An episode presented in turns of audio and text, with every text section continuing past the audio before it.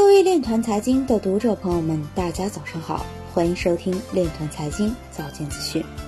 今天是二零二零年一月二十四日，星期四，农历乙亥年腊月三十。今天是除夕，链团财经祝您新年快乐。首先，让我们聚焦今日财经。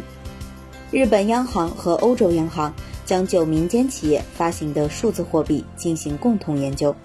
美国证券交易委员会怀疑对 Toin 的发展。江西省崇仁县发布崇仁变电区块链综合服务平台数据机房建设及区块链平台软件建设项目招标公告。海关总署将用区块链等新技术支撑科技新关。ETH 2.0抵押合约准备就绪。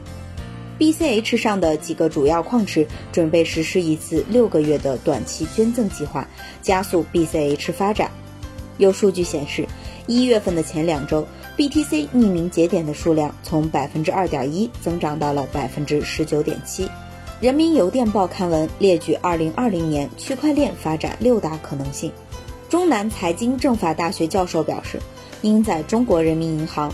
或者货币法中增加有关数字货币的相关条款。平安集团董事长马明哲表示，依托区块链等核心技术，构建一加 N 智慧城市一体化平台。今日财经就到这里，下面我们来聊一聊关于区块链的那些事儿。据中国金融新闻网一月二十一日消息，近日。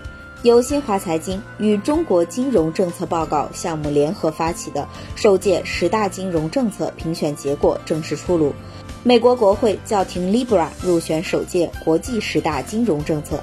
此外，其他结果为：一、美联储三度降息；二、欧央行宣布降息十个基点，重启量化宽松；三、国际货币基金组织发文警告全球金融脆弱性；四。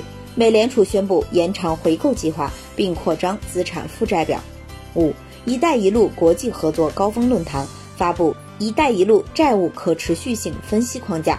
六，欧盟发表金融科技监管、创新与融资的三十条建议。七，日本政府推出大规模经济刺激计划。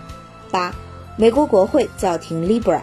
九，美联储褐皮书，警惕贸易紧张局势和全球增长。放缓拖累美国经济。十，欧洲央行首位女掌门人上任，拉加德面临提振经济挑战。